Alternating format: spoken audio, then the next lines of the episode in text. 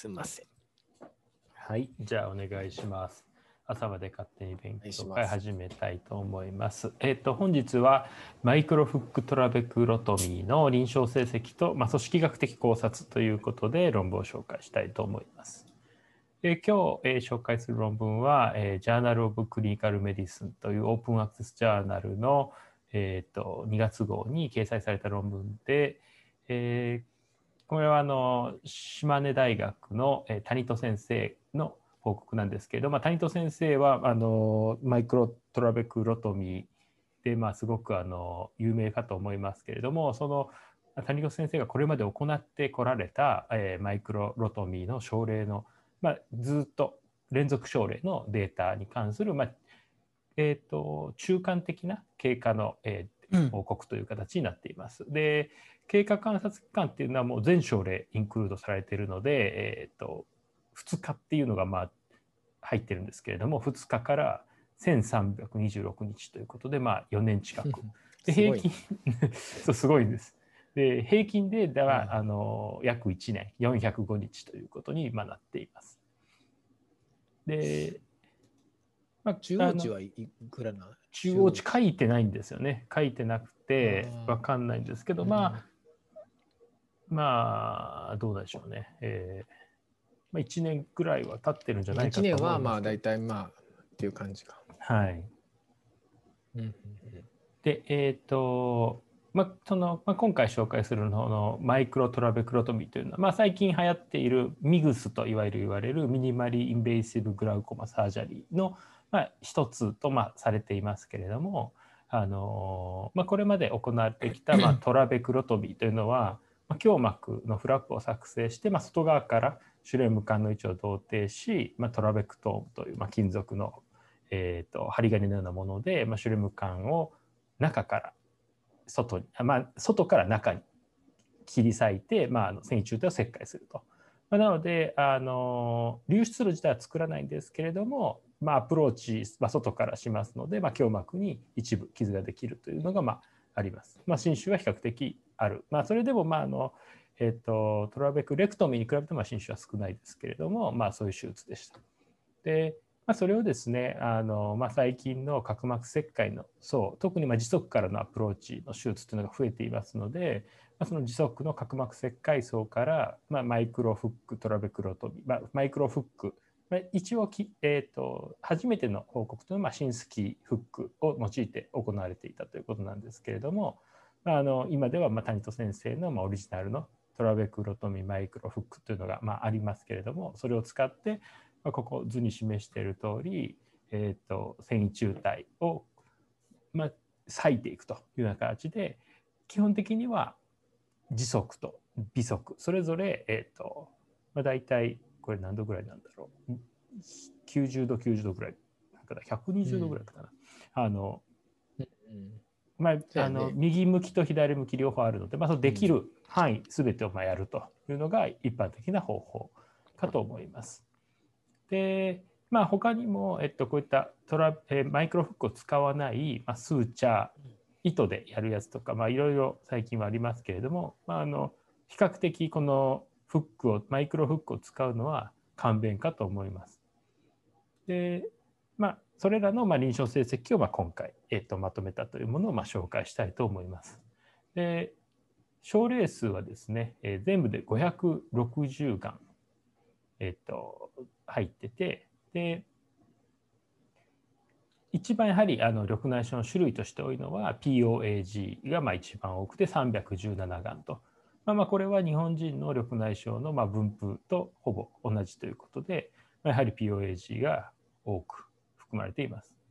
で、手術を受けた中で、まあ、初めての手術というのがまあ428がん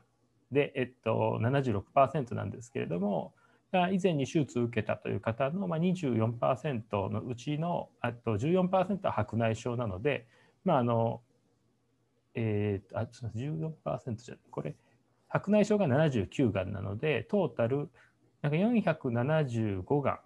ていうのは、えー、は緑内障がまあ初めて受けたというふうになっていると。なんかこれ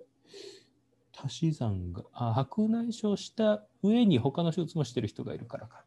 なので、まあ、あの今回のインクルードされた560がんのうち85%、475がんは緑内障の初めての手術を受けた方になるということになります。で、まあ、その、まあ、これまで緑内障を受けた方どんなのかっていうのをバーって書いてますけど、まあ、いろいろあります。まあ、ほとんどはあのそんなにいっぱい受けた人はいない。15%だけですけれども。で、えーと、今回マイクロトラベクロトミーをした、えーと、人が159がん単独が159がんで、えーと、白内障と同時手術で行った方というのが、まあ、401がんと。いう形になります。まあ、今回やはりあの角膜自足からアプローチする際に、えー、と同時に行うというのが比較的簡便ですので、まあ、そのような形で、えー、と同時手術という形で行われている症例が70%ぐらいいたというふうになります。で、えっと、繊維中体を切開した範囲に関しては、ナザール、テンポラル両方行ったという方が、まあ、ほぼ9割以上いまして、で、ナザール、テンポラールのみっていうのが、えっとまあ、4%ずつというふうになります。じゃここの適用に関してはちょっとどのように選んでる？なぜこういう症例が出たのかということに関しては書いてなかったと思うんですけれども、えー、まあ、何か理由があったのかもしれませんが、まあ、ほとんど基本的にはあのナザールとテンポラル両方、えーと、切開するというのがまあ基本的なあ方法になっています。あここにあの範囲書いてますね。なので、えっと、うん、ナザールテンポラールの場合は、まあ、大体、えっと、7次分。だから、えっと、うん、大体、えー、200, 200度以上ぐらいですかね。210度ぐらい。というふうになっています。で、まあ、半分だったら、やはり120度ぐらいずつということだと思うんですけれども、120度というふうになります。で、まあ、平均で405日。で、2日から1326日の経過観察、まあ、全て全症例なので、まあ、もう2日目の人も入っているという形になります。じゃ、まあ、あの臨床的な結果はどうだったのかということなんですけれども、まあ、まずは、えやはり緑内障手術ですのでこう眼圧がどうだったかということで、まあ、絶対値の眼圧というのがまあ示されているわけなんですけれども、まあ、絶対値の眼圧はまあ当然下がってまして、まあ、全群、えーと、マイクロロトミー単独群で、えー、マイクロロトミーと白内障併同時手術群、まあ、全てにおいて、えーと、最終受診時最終受診時もまあこれ2日から1300日とすごいばらつきあるんですけれども時点で優位に下がっていると。で、まあ、ここのあの合図何何眼その受診時点でいたかというのを見ると、まあ、術前3日1週間1か月3 6 9 12って並んでるんですけれども、まあ、まあやはりどんどんどんどん減っていって、まあ、その時期にいた、まあ、例えば36か月目だと47がんしかいないですけれども、まあ、これ見ると大体、えー、半数以上半数ぐらいが1年の経過観察をしているという中央値だから1年ぐらいなのかなという気もしますけれども、うん。うんうん、まあ、という形でなので、まあ、あの一応全群見ると,、えーと、大体30%ぐらいの加工が術前と比べたら得られていたというふうになります。なので術前大体20これ見ると 20mm 水銀中ぐらいの値が大体あの最終受診時でまあ14、まあ、10代前半をまあいけてるかいけてないかぐらいという形と。で今回これあの受信時ごとにあの N 数が違うのでこれ単純にちょっと比較できないのでこのミックスとエフェクトレグレーションモデルというのをま使っていると。でこれって、えっと、時々使っている論文あるかと思うと混合モデルというものでまこれは何かというと、まあ、今回のようにま受診日例えば1ヶ月1年とかは固定。でそれぞれの時の、まあ、これがだから独立変数で、まあ、これもし N が全部一緒だったら従属変数がまあ眼圧ということで初診時と1ヶ月後の眼圧を比較したりとかがまあできるはずなんですけれどもさらにその受診患者数が異なるので、まあ、その変量因子ランダムエフェクトという形でこの受診患者数というのが入ってくると。でこれらを加味してあの検討を行うというのが、まあ、混合モデルという、えー方法で、まあ、このようにその各受診日のデータ数が異なるような際に、まあ、検討にはまあ有用だと。まあ、あのこれはなんかすごくその便利な使い方っていう感じですけれどもその他にもその刑事的変化例えば、まあ、今回もそうですけど、まあ、眼圧の変化を刑事的に見ていった際にその群の中に、まあ、例えば、えっと、今回白内障手術を同時にした群と、まあ、していない群という、まあ、2群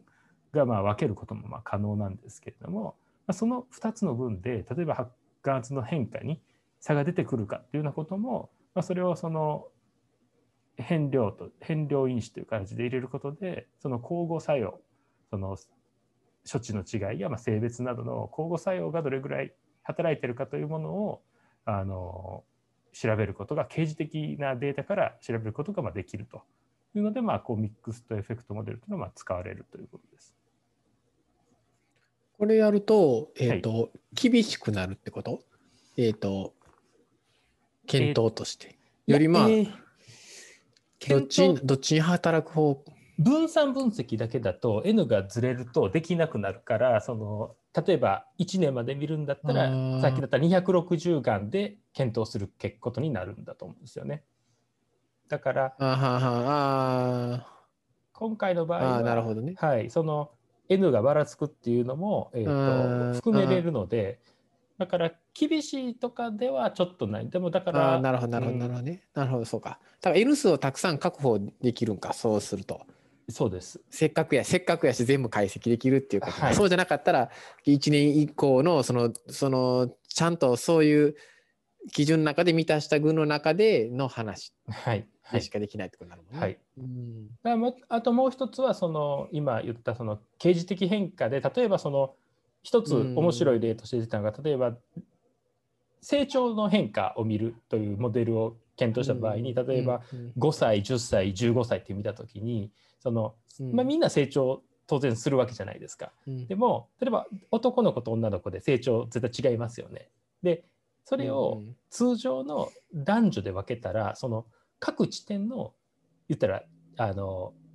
T 検定みたいになってくるその男性女性の値2つみたいな感じになるんですけど、うん。成長って絶対ベースラインからの変化量で変化していくじゃないですか。だから、うん。その刑事変化のその言ったら、えー、と言ったら分散分析みたいなものをしながらそこに男女の変化っていうのがどう絡むかっていうのをまあ見るっていうのが大事になってきてそのあの、うんうん。分けて検討するんじゃなくて一気に検討したいっていう時にはこの混合モデルっていうのを使うとうん。それがどれぐらいそのモデルに影響を与えてるかっていうのが測れるみたいなんですよね。僕ちょっとしたことないんですけど、うん。でもちょっとこれもうんちゃんと考えたらいろいろ検討するのには有効だなと思って、なるほどね。なんなるか、ほどね。うん確かにね。刑事変化を見るデータでなんかこういったことが関係してるんちゃうかっていうのを組み合わせてやるときにはいいかもしれないなと今回のを見ながら思いました。でまあだから今回は全部ミックスとエフェクトモデルを使っててその N が受信時ごとに違うことを補正しているという形になっていますなるほ。どね。で、まあ、こちら2つ目は、えー、と点眼数だからまあ緑内障、まあ、点眼数もすごい大事ですので、まあ、術前からずっと経過の点眼数を見ると、まあ、一応あの点眼数も最終受診時点で減ってると、まあ、減ってると言ってもあの数で言うと0.3本という形で、まあ、あの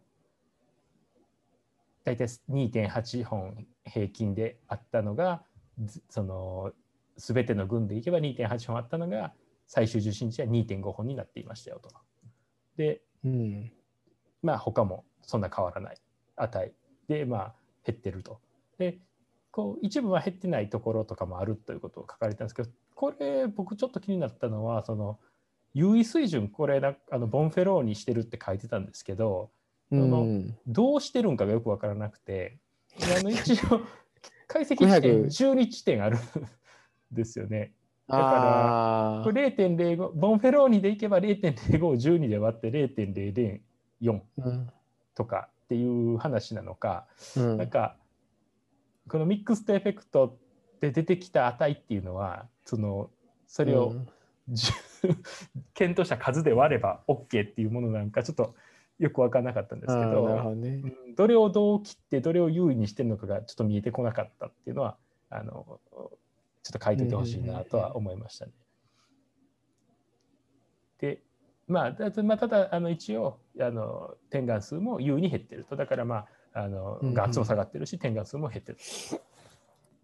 まあで、えー、と眼圧ベースの生存曲線っていうのはまあこれも大事かと思うんですけれども、えーとまあ、ちょっといろんな条件で、えー見てまして、まあ、例えばこの A という群でしたら眼圧は18以下でそれ加工量が20%加工してる。20%以上。っていう結構厳しめの、まあこれはあまそうやね。まあまあこっちが一番厳しいですね。眼圧15以下で20%加工って。B っていうのが一番厳しいんですけど、うん。まあ、18以下で眼圧20%以下20%以上加工してるっていうのだったら、まあ、1年で大体44%が、えー、と達成できてて2年は32%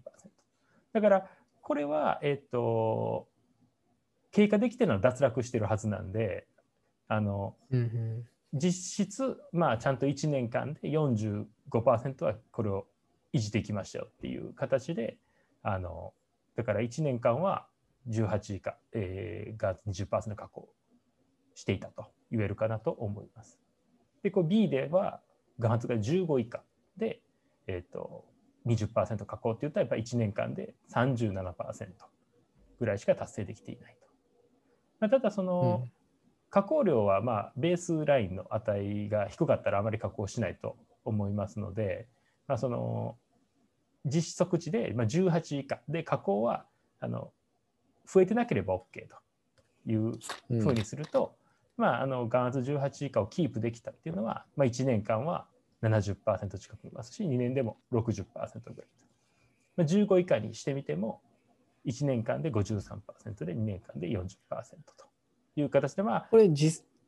はいそうか。実際にどこまで下がったかっていうデータあったっけ？その、えっと結局圧の問題やんか。その、この平行値の問題やんか。一これどこ、今、ふと思ったけど、えっと、あこれでも一応レンジはここにあるんですよ。レンジやがから、えーあ、そっか、レンジか。ああ、そうか、そうか。だから一応めっちゃ低眼圧、まあ低眼圧なることもあるもんな。あそうですね結構なるもんな、それは。ああ、でもこれ、18ヶ月とかでも4とかやねんな。4の人がいるってことだと思うんですよね。そのどういう人かっていうのがその例えば、えーこれまあでも、えーレフラクティブとかは書いてないからただ昔に例えばこういうその手術してるっていう人の中に、えーとゴールドシャントしてるとか1人ですけど。あと、うんレクトミーしてる人も4人いたりとか、まあ、あのこういう人いますんで、まあ、その極端に低い人はもしかしたらそういう人なのかもとかなんかいろいろ思いましたけど、うん。あとまあう禁ん。うん。もともと低い人っているじゃないですか、禁止とかでなんかうん。すごい、うんあこんな下がるのみたいなそういうのなのかなとか思いましたけどね。うん。まあ、あと僕はちょっと思ったのはここに視野のあの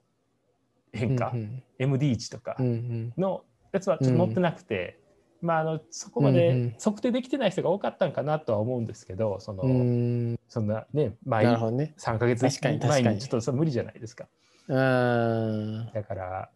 ただまあ、まず眼圧だけの変化っていう感じだったよな。うん。まあ、ただ、まあ、あの一ちゃんとあの1年間で、まあ、15以下50%達成できてるんでで点眼も一応減ってるんで、まあ、だからあの、やる意味はすごくあると思いますけどねこれだけを見てると。うんうんうんで、まあ、合併症っていうのも、まあ、術中の合併症っていうのが、まあ、あのここに出てますけど、まあえー、と大体4%ぐらいでありましたよということですけど、まあ、ほとんどは実は白内障由来例えばアイフィスが問題になったよとか、うんあと、えーラプチャー、えーラプチャーとか、うん。まあ、そういったのですけど、まあこれは多くはまあ白内障由来で、まあ、CTR 入れましたよとかあの、うんうん。そういったのですね。だからまああのこの、まあ実際僕もちょっとだけやったことありますけどそのマイクロロトミーの合併症っていうのは、まあ、出血がちょっと出るとかっていうのは、うん。あの避けがたい、出血だけやね。うん。結構低眼圧とかにもななる場合ね。んでもその模様体剥離とかやったりとかすんねんけどね。だから術ささっきのもう一回戻ってもらうと3ヶ月目の時は1とか0とかいたやん。一番低かったらね、うんうんでそれ以降は多分ないねんね。そう。だからまあ3 6ヶ月目で3っていうのがまあいるけどこれだからいつまで続くんかなとかっていうのはちょっと思ってね。でまあまあ最初の1ヶ月ぐらい2週間ぐらいでぐっと下がってでやっぱりそれが戻ってきたりとかすんねんねみんな、はい。でカーンって上がる人もたまにいんねん。な だから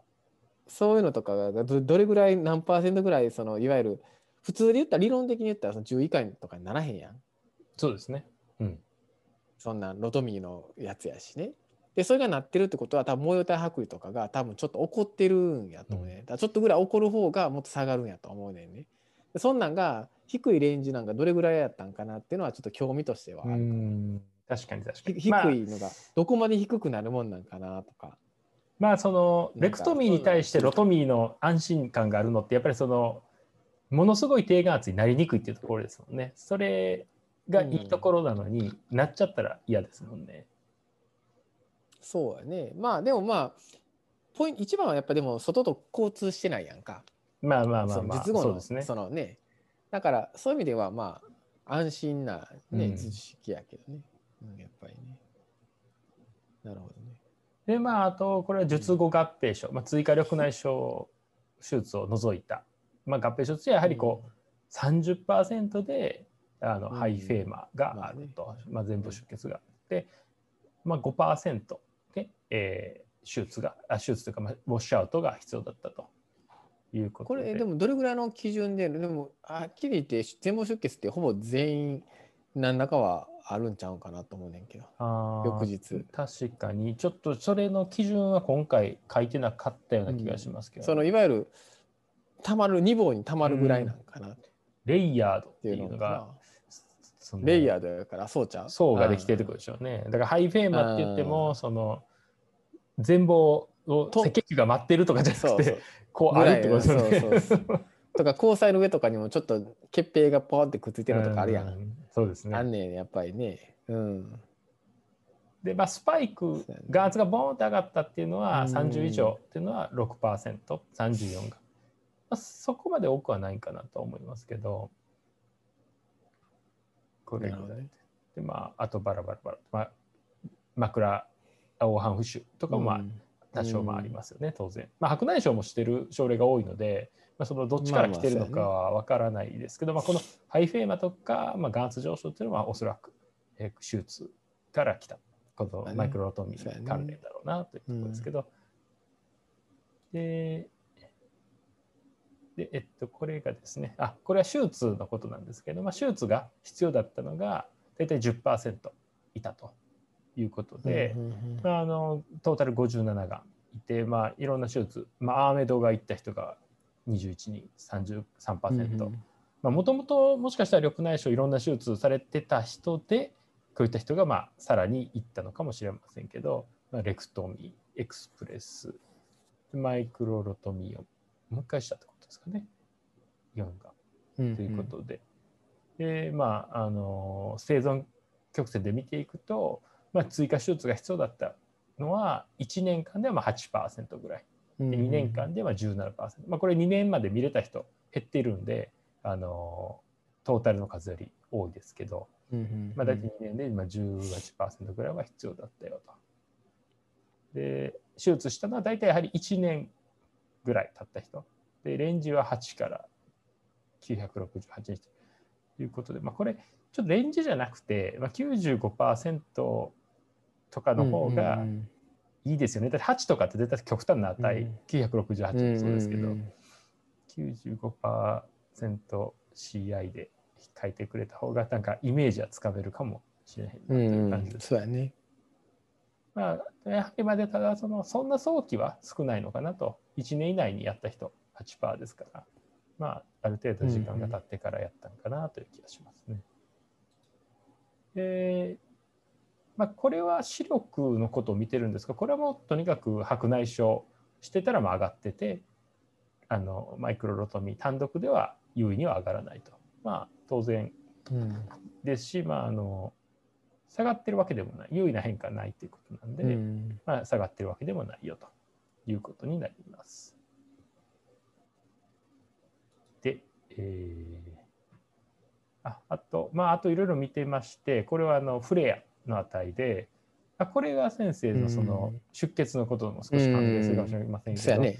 大体、えー、と1ヶ月ぐらいまではまあ優位やっぱり高くなってるんですよね。術前うん。13.7ぐらいだった値が直後は70ぐらいになって1ヶ月うん27で、まあ、3ヶ月になると16これは優位ではないのかな0.0035だけどちょっとあの優位数字は不明なんですけど、まあ、半年になったらもう完全に戻ってるという感じになっています。で、ファイナルビジットっていうのが、まあ、これものすごいばらついてるデータですけど、あの一応、白内障を手術してると、ファイナルビジットでも優位な上昇があったけど、えー単独だったらないと。これは、まあ白内障と同時にした方が、やっぱり炎症は弱気されているのか、まあ、何なのか、そうなんですかね。同時手術の方が、うん。うん。というふうなデータですけど、まあ、まあ、どちらにせよ、まあ、全貌の、えー炎症っていうのは、まあ、大体1ヶ月ぐらい、まあ、3ヶ月もすればほぼ戻るというような形かなと。うん。であと、あ、まあ、これ、あの、えーっと、すみません。MD 値の値になりますけれども、うんまあ、あのこれに関しては白内障をしてると、まあ、いこれちょっと良くなる、まあ、それはね白内障の分うん。が影響がなくなってる、まあ、あのマイクロロトミー単独でしたら、えー、と差が変わらないと優位差もつかないとうんうん。いう形で、まあ、だからしあの視野に関しても維持ができていると、まあ、ただちょっと進行してないってことやね進行してないと。まあ、やはりこう、ね、あの検査ってやっぱりなかなかできしにくいと思うので、N がすごい少ないですけど、まあ、ただあの、うん。まあ、ミックスとエフェクトでやってるんで、きちんとそれは鳴らされてると考えたら、まあ、あの変わらなかったよと。で内皮ですね。内皮に関しては、えー、とマイクロロトミー単独では変わらないんですけど、白内障とやると、まあ、少し、えー100ぐらい。減ってると。まあ、あの白内障の影響の方が強いんじゃないかということがまあ分かるかという形になります。で、でまあ、最後なんですけど、これ、術後の眼圧と関連する因子としては、あの多変量解析をしてるんですけれども、まあ、あの術後眼圧と、まあ、術前の因子として、まあ、眼圧が低くなる因子として相関があったのは年齢であともともとの緑内障がステロイド緑内障だったり、えー発達 development の緑内障発達緑内う障、ん。でもしくは、えっと術後のなんか合併症というのがなかったという、まあ、それはそうかなという感じで、うん。逆に眼圧が高かったというのに関連してたのは、えっと、落雪緑内障だったりあとまあその他の緑内障このその他っていうのはウベアイティスとかあと何ていうかなウベアイティスがまあ多いかな。とか炎症関連であともともとのえー術前の眼圧が高い症例っていうのは術後の眼圧もやっぱり高くなる高い傾向があったと。いうことなのでまあうんうん。あのこれもまあ妥当なところかなとは思いますけれどもまああのというふうな形になっています。ということで、まあ、まとめると、まあ、中期、まあ、1年。平均で1年。で2日から1326日の、まあ、マイクロロトミーまあこれやっぱり価値としては谷戸先生が一人でやった全部のデータなので、まあ、あのもうなんていうか事実というか こうですなんかあれや感じですけ。なんか面白いね。記録やね。そう記録ですねドドキュメンタリーっていうか、なんていうか、なんか、うん、そうやね。うん。そうなんですよだからまあどういうものかっていうことから、まあ、こういう結果だっていうところまでが、まあ、こうつながってきてるような感じで、まああのまあ、やっぱり比較的簡便な手術で合併症もそんなに多くないかと思いますし、その点で、まあ、あの結構中期的になあの白眼圧加工とか点眼数の減少効果っていうのを認めてるので、やはり有効だと思いますし、まあ、みんなが結構あのやりたいっていうかあのややってる先生多いと思いますけどその理由も分かるなと思います。でただやはりあの術直後のやはり出血っていうのはこうかなり避けがたいものがあるので、あのうん白内障と同時にやった時にその白内障メインの人でそれで文句言う人ってやっぱり一定数いるっていそううのは。今回のデータ見てもやっぱり炎症とかそういうのがあるので、結構悩ましいところだなというふうな改めて思わされましたね。そうやだ相当言っとかへんとやっぱりとか最初の例えば両方やった時にねうん。1回目は全然出血とかそんなあんませえへんかって翌日から見えてたけど反対目全然見えへんとかあるからね。そこが予測できひんかったりとかして、特にあの外勤でキャットオペとかした時とかにこうやっぱりね手術は普通に綺麗にいってっても、開けてみひんと分からへんよね。そ出血どの程度かって。術後うん。止まってたのに、なんか翌日見たらまた出てたとかありますかなんからね。なんかできひんのかな？受注のこの初見で予想できるとかね。なんかでもあの、うん。ボスミ入りの IA でめっちゃ洗うとかいうことをしてる人もいましたけど、それでどれぐらい効果があるのかは不明ですよね。その本当にうんみんな出なくなるんかとか。そうだね。ちょっとこれそまだれがねやっぱり、あはい。うんいいよ。あすみません。これちょっと続きがあって、うんあの、うんうんその病理の論文がちょっとこれあレポートチックな短めのやつなんですけど、ジャーナル・オブ・グラウコーマこれも谷戸先生のやつなんですけど、うんうん今年の2月号に載っててあの、まあ、これも、あの一連のやつの言った流れで、うんうん。うんうんまあ、今回のそのあのマイクロトラベクロトミーアブインテルの中からやる、うんうんうん。今回のフックでやるっていう手術で、どういうふうにその繊維中体が変化してるか、うん。そして、まあ、シュレム管がどうなるかっていうのを、まあ、病理で見ましたよっていう論文なんですけれども、まあ、あのここのあのこれに2標本2症例だけなんで、まあ、うん。あくまでも、まあ、うんうんうん。まだまだあのスペキュレーションの域を出ませんけど、まあ、一つはこううん。うんいったところっていうのはあのきちんとあの線維中体がなくなってでそれによってその流出量の抵抗が減っているだろうと。でプラスなんかちょっと違う経路の流出量ができている可能性っていうのがあるっていうのを今回も書いててで、まあ、そういった報告っていうのはちょっとそのあるみたいなんですけど、まあ、それをちょっと紹介したいと思います。で、まあ、もう病理の所見なんですけれどもこの右端のこれが正常のうんうん学の所見で、まあ、あのこう交際があってここに繊維中体があってここシュレム管があるとでこっちがまあ角膜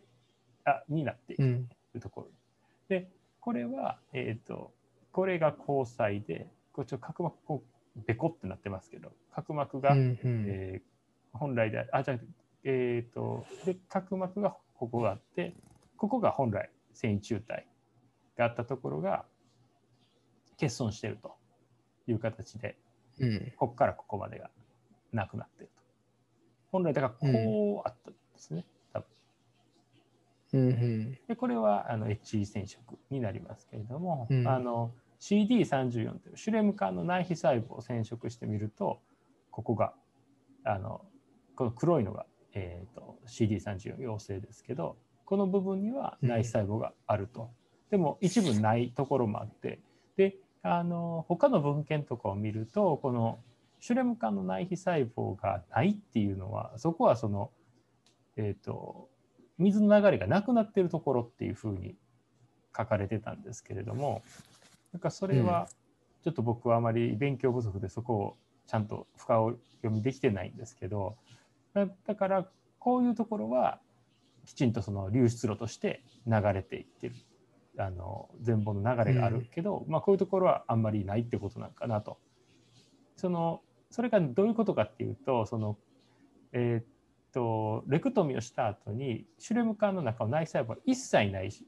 染まらない症例とかもあるらしくて、うん、そういう時にはそこの交通、その流出路としての機能はもう失われてるっていうふうな書き方をそういう論文ではしてて。だから、うん、あの内細胞が生きてるっていうのはそこに流出がちゃんと起こってるということなんだろうなというふうに、論文を見た時には思ったんですけど、でまあ、これは1個目のあの症例の、え標本から言えることはあのどんなあのフックで咲いただけでもこんだけしっかりとした、えー、欠損が生まれてて、まあ、きちんとしたあの線虫体のあの切開、まあ、これ切除ほとんど切除ですよね。切除が行われているということが、まあ、分かりますよと。で症例2に関してはこれこっちが、えーと、前の前方の方で本来であればここを咲いてるから空いてるはずの。胸膜がこうちょっと壁みたいになっててほとんど隙間がなくなってるんですけど、まあ、一応この部分、えっと、内皮細胞染まってるんでシュレム管の。なのでここも見え子は見えるけど一応流出してるんだろうということとこの D240 っていう免疫染色っていうのはこの論文ではこのアクティブアクエアスフローだから全防水のあの流れがあるということを意味するマーカーだって書いてるんですけど調べてみるとこれリンパ管の内皮マーカー細胞マーカーってことでまああのリンパ管の内皮細胞マーカーっていうのとこれがどうつながるのかちょっと僕の知識では分からなかったんですけどこの部分、うん、フレーム管よりも胸膜側の部分でこういった、えーと、染色が出ててここもだから水がこう流れていってるんだろうというふうなあのスペキュレーションをしてました。でこういうのはこれまでも言われてるらしくてその360度のあのスーチャーロトミーとかをした時に、うん、ちゃんと,、えーと、線虫体が空いてないところでもこういうその D240 の染色とかで、えーと、水の流れみたいなのが、えー、胸膜側に出ていっててだからあのー、本来の、えーと、ウベオスクレルフローとあと線虫体から流れが、また別の形でこの部分にその胸膜から外に出ていくような流れができているんじゃないかっていうのを、まあ、これがその手術をきっかけにできたんかどうかちょっとよく分かんないですけど見られたというふうなだからこういった変化も一つその線虫体を切開した後切開が閉じてるような所見の症例でも眼圧が結構下がってるっていうのは別の流出路とかがあるんじゃないかっていうのを考察でしててたということです。だからまああの2つのことを言えるとしたらフックで切っただけでも、まあ、比較的大きな線虫体の欠損を組織上認めると。プラス、まあ、あの線虫体からシュレム管への流れ以外にも別の流出も、えーと、できている可能性が示唆されるということがこの病理のレポートでは言われている内容になります。これの眼圧はどうやった？あこの人たちですか？この人たちは、眼圧は、えっと、下がりきらずに追加手術した人たちなんですよ、2つとも。あの一旦下がった後また上がってであのレクトミーした時にここを切ったっていう人たちなんでああそういうことか。はい、だからめっちゃいいっていう人ではないんですよね多分。ちょっと分からへんよねじゃあ、うんうん、だからこれはだからポジティブな結果として出そうとしてるやんか。そうですね。一応ね、うん、でも結果的にそこで下がってないってことは、うん、これが答えとしていいのかどうかそうですね。やんね。うん、うん、だからまだまだちょっと考えないといけないな。分からへんね。まあそれがこうなってるってことはいいいいねなんか良さそうな感じではあるけど、ねそうなんです。そうなんそうか。という。まあ、ただ、うんあの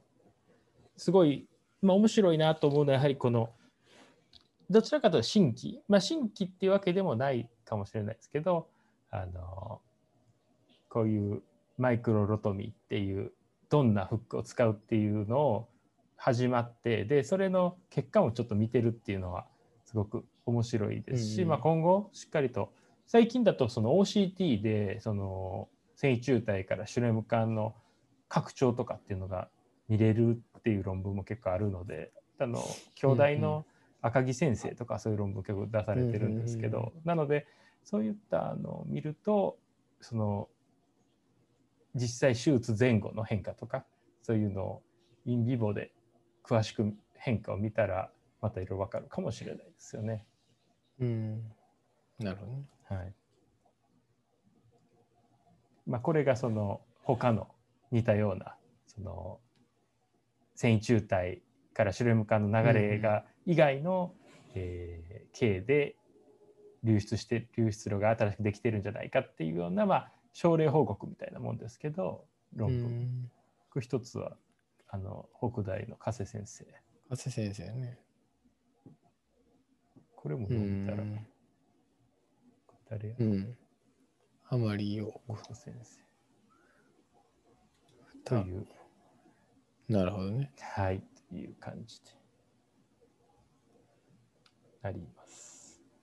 なるほどね。ここからやっぱりまあ今回はとりあえず全部バーッと出したっていうねあれ500例っていうのを多分出したかったと思うしああいうふうな、まあとりあえず全部出したっていう形やと思うけど、あここからやっぱサブ解析を多分今後すると思うしもうちょっとねさっき言ったようにそのペーガンツとかもやっぱり経験してるから何がどう違うかとか。あーなんかもうちょっとねその手術成績とかだってもちろんいいいい人もいるけど悪い人ももちろんいるから、もっとそのサブ解析がもっともっとできていけるぐらいの N 数もあるし、そうですなんでね。そんなんがもっと分かっていくとねよりその術式としてもより洗練されたものになっていくんちゃうかなとそうですね、気本当にはするけ。どね。うんうんうん結構その切り切った場所ってなんかその3パターンになんか分類されるらしくて、その前、中、後ろなんかな、その上から入ったか、中から入ったか、下から入ったか。で、うんうんそういったのと、あとその深さ、そのどこまでうんうん。奥に奥にやっぱ行き過ぎるとあの出血とかやっぱ増えるので、比較的こうちゃんと繊維中体だけを切るみたいな形のそのそういったのがテクニックとしては大事だっていうのをあの、うん。それは今回の論文じゃなくてその谷戸先生の フックのビデオで言ってたんかちょっと忘れましたけど。そのそういったのをあの分類できるといいですよねこうどういう結果その。上だったか下だったかとか、んん、多分偶角なんであのカシアとかだったら見えると思うんでそういうのをうんちゃんと定量的に評価できたら面白いだろうなというのは思うんですけどね。なるほどね。はい、うん。わかりました。はい、ということあ面白かったです。た。はい、うんありがとうございます。